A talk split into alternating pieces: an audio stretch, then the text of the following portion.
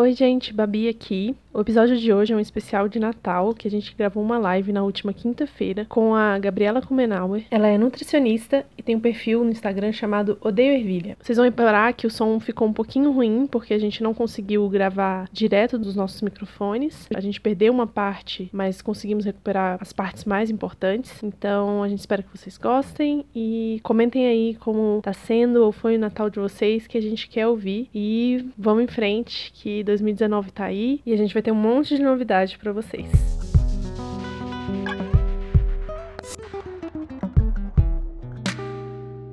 E aí, tudo bem? Tudo bom? Tudo. Ó, deixar o povo entrar. Aí eu devia desligar isso aqui, né? Gente, é, o que tá acontecendo com você, Gabi? Os grupos estão meio. Com vocês também estão aí. Os grupos estão meio empolgados demais. Tá rolando muita mensagem Não, exagerada nos grupos de. Não tá rolando isso? Gente, eu, meu Deus do céu, é um minuto, passam 100 anos no WhatsApp. 500 mensagens. Eu não sei o que tá acontecendo. Tá descontrolado. Ah, eu, é o fim de ano. É o fim de ano. Eu disse pra minha mãe agora, ai, o bom de gravar em casa, em qualquer lugar, na verdade, é porque eu posso botar só a parte de, de cima e embaixo eu tô de pijama. Igual os apresentadores de jornal, né? Queria tá muito quente. É. Muito bom. Ai, oi, Maju. Mas é isso. Mas calor pede, né? Ficar de qualquer roupa. Tá quente aí? Acho que a gente, acho que a gente Tá pode. quente demais. Tá muito quente, nossa. tá Nossa, aqui tá frio. Vamos, vamos pra aí. Sim, você tá? choveu. Eu tô no Rio Grande do Sul. Choveu muito e ficou frio. Tá tipo, deve estar um- uns 12 graus. Tá bem frio. Uhum. Então, inferno. Quem é de Tá São Paulo pode confirmar aí. E outros lugares deve. Nossa, tá Brasília muito já quente. ouvi que tá quente também. Tá muito quente. Já tá muito quente. Então tá, vamos começar a falar o que trouxe a gente aqui hoje, Vamos. fazer uma live junto com a Gabi, pra falar sobre um tema que pega, vai pegar esse ano em especial, Vai. que é festas de final de ano e relacionamento com família, amigos, é, para quem é vegana, com lidar com os não veganos, ou pra quem tem um posicionamento político, lidar com a turma. Qualquer motivo que você seja diferente já é treta, né?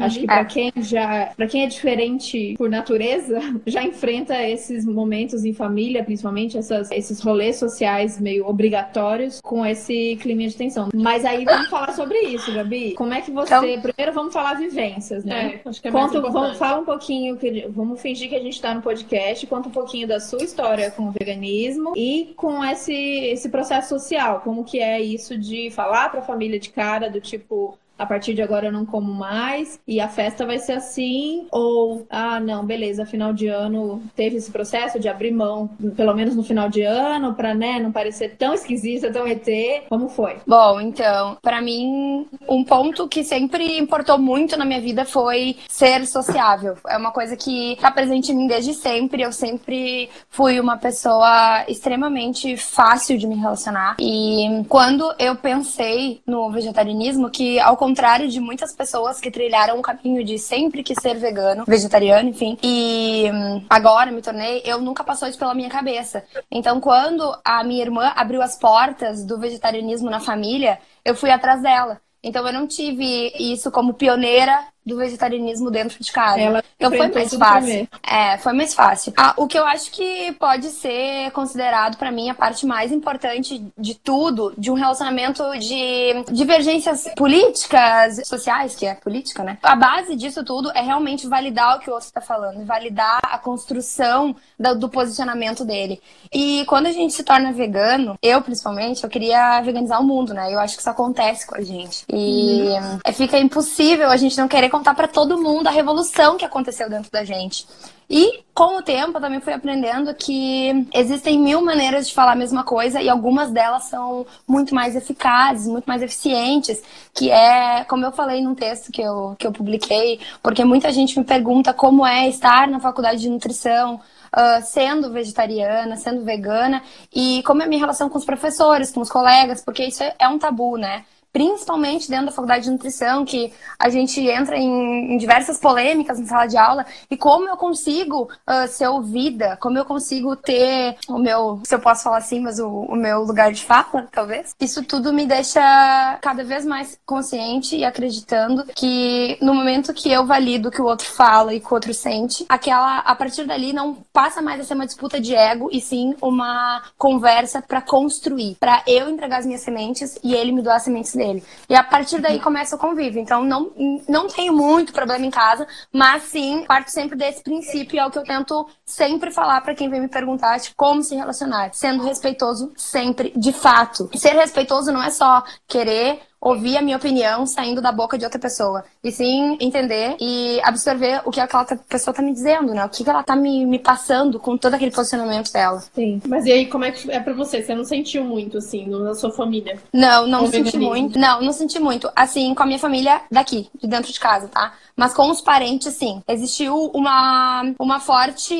Como eu posso explicar? Ah, inflexibilidade, assim, em relação ao veganismo, mas eu tento também não colocar isso como eu chegar falando nisso. Eu sempre é, e espero uma abertura de alguém da família. E daí, a partir disso, eu começo a conversar de uma maneira leve, de uma maneira uh, sutil, né? E não querendo convencer e sim estimular, porque eu acho que funciona muito mais. Uhum. É. Eu acho legal disso porque a gente pode ver, no, nesse caso, que tem famílias e famílias e relações e relações, né? Então, no caso da Gabi, ela deu, podemos dizer assim, sorte de ser acolhida, mesmo com provocação, que isso, né? Sempre vai ter. Acho que sempre vai ter. E ela ser uma pessoa muito bem-humorada, acho que isso facilitou o jeito que ela, que ela lida, mas nem sempre é assim, né? E acho que tem uma coisa que talvez o veganismo seja um quase que um a, a, última gota daquele copo que já estava cheio, sabe? Tem gente que ir, vai em Natal e nem curte, vai porque tem que ir acha um saco a família, acha primo um saco, tio um saco, sempre foi confrontado por ser diferente. E vai porque, nossa, o, o vô vai ficar chateado, a mãe vai ficar chateada, não sei quem vai ficar chateado. E aí você vai, e é horrível, e você se sente mal. E aí o veganismo parece que é a última gota do tipo, meu, além de tudo, eu vou ser confrontado com a minha alimentação, vou ser o diferentão que não vai comer o que tá na mesa, e, e principalmente, eu vou me doer e vou me machucar de ver os animais na mesa. Então eu sinto que muitas vezes, quando já não é gostoso, já não é bom, talvez o veganismo seja um, o veganismo e a política seja uma das últimas gotas para você aguentar aquilo e ver putz, tá ruim, não tá gostoso. E não era, não era ideia, né? A ideia uhum. era a gente se relacionar para ser gostoso, para trocar, enfim. Conta, conta um pouco do, da sua família, como é tá. que é? Pra mim, a minha relação é sempre de muito muito apego assim emocional com eles. E quando eu virei vegana, meu irmão já era vegetariano, eu tinha mais uma prima que estava vegetariana. Então, não foi muito esse confrontamento de tipo ficar zoando e tal. Eu acho que foi menos isso. Tem uma piadinha outra ali, mas mais de tipo, não quero saber o que, que você tem para falar. Então, assim, eu tenho meus tios todos muito curiosos, todos eles assistiram o vídeo do Vitor, já viram os posts que eu faço e tudo, mas é um assunto que não se toca. Mas eu tenho muito, muito, muito carinho, especialmente pros meus primos. Então eu faço muita questão de estar presente, sabe? De uhum, uhum. estar junto, mesmo tendo que ouvir alguma coisa, tendo que discutir alguma coisa. para mim é, é importante isso, assim, de, dessa conexão que eu não quero perder em função do veganismo. Apesar de que realmente dói, é uhum. é ruim. Pra mim é muito ruim estar tá lá e ver que, cara, minha mãe fez ano passado, eu fiz junto com ela um, bo um bobó vegano maravilhoso e ninguém postou no bobó. Eu fiquei, tipo, cara, cheio de bicho morto na mesa. E eu assim, cara, que bosta, Sim. sabe? Mm-hmm. Mas eu sei que na minha família eu ainda tenho alguma abertura. Tem família que não tem abertura nenhuma. Por mais que seja um tabu, por exemplo, eu pego pelos meus primos. Com os meus primos eu consigo conversar devagar. Então, eu tenho uma prima que chegou no podcast por conta de uma amiga que estava ouvindo o podcast, não foi nem por mim. Meu irmão, de vez em quando, a gente conversa. Meu irmão tem certa abertura, apesar dele ser bem resistente, ser vegetariano, ser bem resistente a virar vegano. E a gente conseguir dialogar de forma sem discutir, né? Então, é sempre um, um joguinho, assim, para mim, sabe? Tem dias e dias dias, tem dia que eu não quero falar e eu não falo nada, e tem dia que eu ignoro mesmo, e no Natal normalmente é o dia que eu escolho ignorar porque eu quero estar lá, porque uhum. pra mim é importante. Mas é, é Total. acho que pessoa. É. Acho que a palavra aí é, é limite, né? É. É qual é, é o seu é. limite, qual é o limite da sua é. saúde mental e, e enquanto está gostoso, tá? É para você, apesar da dor de ver os animais na mesa, apesar da dor da, de ver o tio Bolsonaro, apesar de tudo isso, ainda assim o saldo final é positivo porque você ficou com sua avó e foi uma delícia, ou tinha umas crianças, os, os sobrinhos e os primos que ficaram muito felizes e você ficou feliz, o saldo é positivo, então respira e vai. Agora, o saldo é negativo, você só foi para cumprir uma uhum. tabela, porque, meu, sério, se não te faz bem, tem não. obrigação é. nenhuma. Não tem, não, tem, não tem isso. E a gente sente muitas vezes com essa obrigação. Então, a nossa obrigação é com quem a gente ama e com quem ama a gente. De resto, pra mim. Uma tipo... coisa, uma coisa que a Babi falou que foi muito, é muito importante é isso, né? Qual é a importância uh, daquele, daquela pessoa na minha vida? Então é a questão das prioridades, né? Tem, a gente não é singular, a gente é plural, a gente consegue ser muitos em, em, todos os aspectos. Então, é claro que, por mais que nós tenhamos ligações sanguíneas e tenhamos uh, ligações afetivas, existem pontos que a gente vai discordar. Só que até onde isso vai interferir no amor que eu sinto pela pessoa, porque não vai afetar. Eu, eu sempre gosto de falar depende. isso, porque. É, é, é, depende. Depende muito é por causa limite, dessa relação. Né? É, o tal do limite. Por exemplo, o que para mim é aceitável, né? E o que não é. Nessa questão de, de confrontos em família, eu acho que a Babi falou que ela passa com os primos e tal. A gente só passa nós na minha casa. Então é muito mais fácil porque a família é muito menor. Então é eu, meu pai, minha mãe e a, e a minha irmã. Então não tem assim muito problema de encontrar aquele tio que tu vê de vez em quando, porque nós, nós realmente nós não encontramos pessoas só no fim do ano por causa de toda essa tradição. Se a gente não vê o parente, não costuma ver ele, a gente não vai encontrar ele no Natal porque é quem a gente costuma ver. E quem a gente costuma ver já tá normalmente habituado com a minha alimentação, com o meu pensamento e eu com os deles, né? Então acho que é, é, realmente no meu caso foi é, é um pouco mais fácil. Uhum. E acho que no Natal específico tem até um lance de parar para pensar na coisa da religiosidade, quem nem é, e as tradições que a gente uhum. trouxe para cá. Se for parar para pensar nessa cultura do, do Papai Noel, do Pinheirinho, que nem temos aqui, do presente, boneco de neve, boneco de neve, tipo, não faz sentido para mim, nunca fez, sabe? Uhum. Eu gostava, sempre gostei de uma decoração, né? De uma luzinha e tal. Mas depois de um tempo eu fui vendo que não tinha muito sentido para mim. E eu nem gostava da, da minha tia, das minhas primas. E eu tinha que ir, eu me sentia muito deslocada e pensando, por que que eu tô aqui? Eu não vejo essa mulher o ano inteiro, eu nem gosto dela. Sim. Por que eu tô aqui? E, e se respeitar por isso, né, Thaís? É, e era uma briga, porque minha mãe fazia muito questão. E por eu querer ficar com a minha mãe, eu acabava indo onde ela quer ir. Então, conseguir colocar os limites e isso não ser um problema, né? Entender que uhum. às vezes a gente fica muito nessa, e o veganismo tem muito disso, de tem gente que já parou de comer carne ou já reduziu, mas tem aquele pavê da mãe ou o frango assado da tia ou alguma coisa que você tem que comer porque ela faz para você, tem carinho, tem afeto e você fica, poxa, mas se eu recusar, eu vou magoar. E tem muito essa ligação com o feminismo porque são sempre as mulheres, né, que tem um prato especial que faz para te agradar, para te carinhar. E aí você vai recusar aquilo, você vai recusar amor, carinho e ela vai ficar magoada eternamente uhum. comigo. Então a gente também saber colocar esses limites do tipo, eu te amo, muito obrigada por você pensar em mim, mas eu não como mais. E não é só um pedacinho, só uma vezinha, só no Natal, só hoje.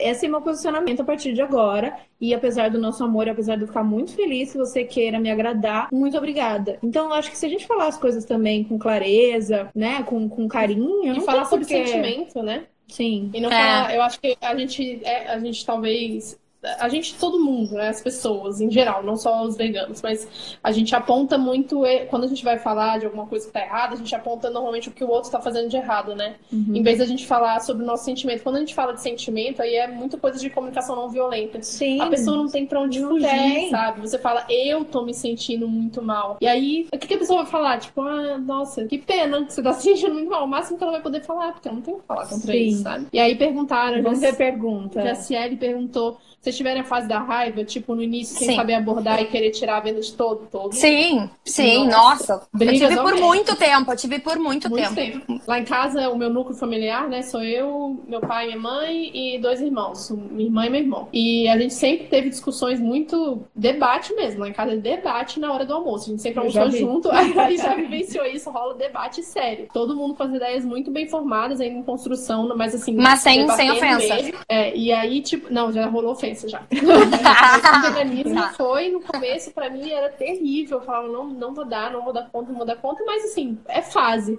Com e a gente tempo... tem que também se, se entender que a gente viu coisas muito pesadas, uhum. que a uhum. gente viu coisas muito violentas, que a gente viu alguma coisa que a gente não quer que continue, que a gente quer parar. A sensação é que a gente consegue, com a mão, fazer aquilo parar. Uhum. Tipo, eu tô vendo animais sendo agredidos e violentados e mortos, eu preciso parar essas pessoas. Elas só não viram. Se eu mostrar para elas, elas vão parar também. Também. Esse é o primeiro pensamento. E aí você quer mostrar pra todo mundo e as pessoas não querem ver. Não querem. Aí não dá querem. raiva. Mas aos, poucos você vai ajustando o seu, o seu ativismo. E uma assim. coisa que eu gosto sempre de lembrar, e eu acho que especialmente nessa data de Natal, né? Que a gente já falou várias vezes no podcast.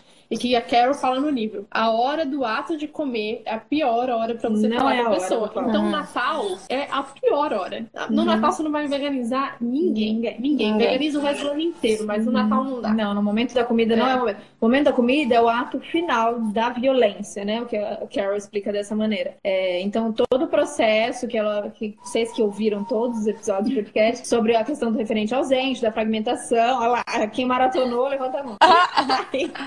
E aí chega um momento, o momento do ato final de levar a carne até a boca é o, é o ato final da violência. E a, e a pessoa que tá comendo, a gente, quando comia, a gente não tem essa, né? A gente tá com a tal da venda, tá no referente você não tem a noção. E aí vem alguém querer te dizer que aquele momento, aquele momento da refeição é o momento que você tá praticando a violência. Quem quer, na hora que tá praticando uma violência, ouvir que tá praticando uma Uhum. violência, sabe? Ninguém vai estar aberto naquele momento. Então esse É. não é o momento. Se você topou participar do Natal sabendo que vai ter peru na mesa, sabendo que vai Uhum. ter bichos mil, ou tenta negociar antes do tipo, tem como não? Ó, acho que a Ioná já falou isso, que É. a sogra dela teve bicho no Natal, mas não ficou na mesa. Ficou na cozinha, quem queria ia buscar. Já achei um, É, bem um legal. passo legal. Bem legal, É isso. bem legal. Muitas vezes os familiares não têm noção, é tipo, ah, é uma opção dela, ela não come. Elas não entendem o quanto aquele bicho na mesa, aquilo machuca a gente. Uhum. Aquilo Uhum. dói. Então, deixar isso bem claro. Não fique imaginando que a pessoa vai deduzir que machuca, que não machuca, e aí o outro vê o que faz com isso. Se vai topar fazer um Natal vegano, se não vai, mas vai pelo menos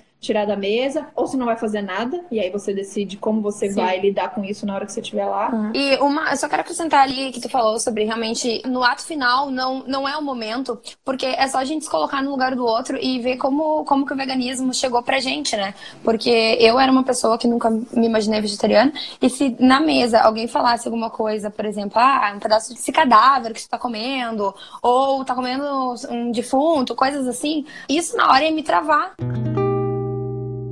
Esse momento do ato final de comer, né? Que quem come carne não entende que pra gente isso é uma violência, né? A gente vê aquilo como ato de violência porque é o consumo final do animal que foi abatido. E é difícil explicar isso pras pessoas. Faz sentido que elas não entendam. A gente já não entendeu um dia, né? Uhum, E até no último episódio eu falei sobre um vídeo que tem no YouTube que fala por que, que as pessoas são sempre bravas e por que, que as pessoas são agressivas quando elas são confrontadas dessa forma. Então por que, que os debates lá em casa são sempre muito acalorados na hora do almoço? Porque a gente discute coisas filosóficas e éticas muito sérias e sempre vai ter Muito. alguém que vai ser confrontado com isso. E quando você é confrontado, você, você se sente comparado com o agressor. Então a pessoa ali no ato de comer um pedaço de carne, a gente fala pra ela que aquilo é uma violência, ela vai se comparar à pessoa que matou o animal. E ela não é essa pessoa que matou o animal nunca, né? Então faz sentido. Sim. Mas é, difícil. E isso é pra qualquer apontamento de qualquer violência ou de qualquer coisa que a gente não acredita. Então, quando uma pessoa tem uma atitude, quando um cara tem uma atitude machista, na hora que ele teve atitude, você vai apontar, tem que apontar mesmo. Mas na hora que você apontar, ele vai é, primeiro ficar ofendido. Se fechar. É, e vai dizer, não, mas eu não, mas eu sou super legal. Mas eu... Porque aquele cara que é um cara, sei lá, que bate em mulher, ele não quer ser comparado com aquele cara. É. Então, naquele momento, você tá comparando ele com aquele cara, só que ele não é. A gente nunca é. A gente nunca é o agressor, a gente nunca é o ruim. E, e acho que por isso que rolou, a gente falou muito isso no episódio, no caso do cachorro do Carrefour, de quem come carne se sentir muito atacado. Porque naquele momento foi colocado de que era uma violência similar com a violência de, dos animais que a gente animais. come. E naquele momento que a pessoa estava sensibilizada com o cachorro, falou assim: não, eu não sou aquele cara que agrediu um cachorro. Eu não posso ser igual aquele cara que agrediu aquele cachorro. Tanto que uma das fichas grandes que caiu na minha cabeça foi quando me veio aquela frase que eu sempre falo isso, que é eu era o homem dos animais. Se a gente colocar nas escalas de hierarquia com o homem do jeito que ele, né, está em relação à mulher, a gente está em relação aos animais. Quando eu percebi isso, eu falei, eu não quero ser. Porque ninguém quer ser, né? O agressor, o violento. Ninguém quer ser. Ninguém quer ser. E eu acho que aconteceu isso muito nas eleições também, de tipo, a gente, né, esquerda e tal, apontando para pessoas. Não, apontando para as pessoas falando assim, cara, se você vota no Bolsonaro, você concorda com tudo que ele fala. Uhum. E aí o Bolsonaro fala, fala merda, racista, machista. E aí a pessoa se compara com ele, fala, não, eu não, Não, sou essa não pessoa, sou eu não sou racista. Uhum. Eu não sou machista. Não, e vice-versa, né? Porque a gente também ouviu muita coisa, né? Eu, pelo menos, eu, pelo menos, ouvi muita coisa. Vocês também, obviamente, mais ainda por causa da exposição. Mas é, é justamente isso. Guria, vocês são pontuais, vocês são são pontuais. Eu digo e repito que esse podcast está fazendo pela minha vida, pela vida dos meus, é uma revolução. Não tem como eu aqui agradecer vocês por essa, essa conexão, sabe? Vocês estão desconstruindo e construindo coisas que sozinha demoraria, demoraria anos para chegar. Então, muito obrigada. Para mim, eu tô super nervosa de estar aqui perto de vocês, sério. Perto não, né? Mas dentro, junto que eu fico. Eu falei pra Thaís, ai, Thaís tem medo de falar besteira. Thaís, ai, relaxa, relaxa. Tu tá tudo bem falar uma besteira que outra. Só uma coisa agora que eu quero abordar uh, e perguntar pra vocês como é que foi. Porque eu me afastei, não só por causa do veganismo, mas toda essa, essa escala de conscientização e, e, uma evolução realmente de amadurecimento, eu fui me afastando de muitos parentes que eu não me senti mais à vontade de, de ter essa obrigação de conviver, de gostar, de, sabe, forçar essa relação. E eu queria saber de vocês como é que foi. Eu vi a entrevistadora, né? Não, mas... com Gabi. mas eu queria saber como foi e, e também falar para quem tá assistindo que tá tudo bem ter relações que não fazem mais sentido. Tá tudo bem.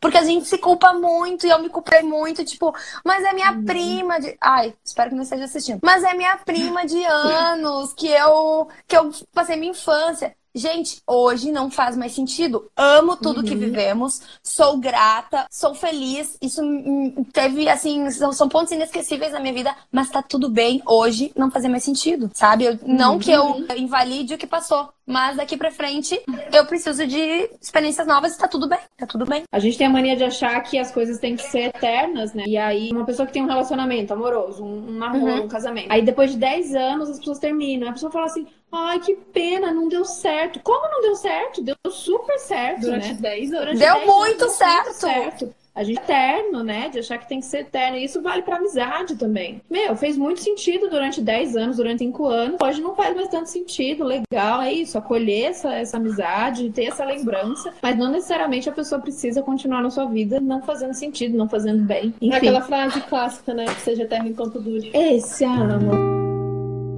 Então, acho que isso tem muito a ver também com esses processos com família. O fato de ter que estar tá na festinha, ter que estar tá no Natal, se não faz sentido, por que que tem que? Quem, quem disse que tem que? Se para você é muito doloroso, se para você não faz sentido nenhum, é, se você sabe que você vai ser constrangido ou que vai, né, para quem, sei lá, tem muita gente na, na, fase, tem muita gente que ouve a gente bem novinha, né? Se você tá lá numa fase de descoberta de sexualidade e vem sempre aquele estilo tipo os namoradinhas, namoradinha, se aquilo te machuca, se aquilo te constrange, é para quê? Para que viver isso, sabe? Acho que óbvio tem que ser tudo bem conversado com as pessoas que a gente ama, né? Geralmente quem faz muita questão disso é a nossa mãe. E aí, mas, meu, esportimento, é isso que a Bobby falou. Quando a gente joga não pro fala assim, ah, meu tio é muito chato, meu fulano, não sei o quê. Não, fala de você, fala assim, eu fico mal. Essa coisa dessa pressão com os veganos do tipo, não, a gente tem que ser um exemplo, a gente tem que fazer a melhor comida, a gente tem que mostrar felicidade para os outros quererem. Eu já não, já não caio mais nessa, eu já não acredito mais uhum. nesse, nesse discurso, assim. Eu quem também não. Quer, quem tem interesse no veganismo, eu acho que lógico que você ser vegano e você estar numa família de não vegano, você já é o ponto de, de incomodação ali. E só da gente existir aquilo já pode ser uma ficha que cai para alguém que tá ali. Mas eu não acredito de verdade que você pode se esforçar pra fazer o melhor doce, o melhor cheesecake. Não, não vai a pessoa falar assim, nossa, uma cheesecake vegana maravilhosa. Pronto, vou me tornar vegana. Deu! Não, não, Chegou! Zero casos existem desse tipo. Então, acho que relaxa um pouco com essa pressão do tipo, eu tenho que agradar muito. Acho que a gente tem que tombar pra pessoa ver que a gente é feliz. Porque tem uma sensação do tipo, ai, tadinha, não tá comendo nada no Natal. Nisso eu acho legal. Tombar no sentido de tipo, meu, estou muito feliz feliz com a minha comida. Minha comida é sim muito incrível e saborosa. E mostrar que é possível, né? Eu acho que essa é a principal, a, a, principal coisa que a gente tem que passar. É a única coisa, na verdade, que a gente tem que passar para as pessoas assim, é, é possível, né? Sem contar a parte do ativismo, de ficar lá lembrando as pessoas que. Mas achar que a gente vai convencer é. A pessoa com a nossa comida, eu já não, acredito mais nisso. Eu não, eu não acredito que a pessoa se torne vegana pela comida boa. E uma experiência que sempre dá certo, pelo menos na família do meu namorado, que uh, são, é uma família muito grande e que todo mundo mundo convive. Diferente da minha família, que a gente não convive muito com os parentes, lá na família do meu namorado, a gente, eles convivem com primos, tias, é muita gente mesmo.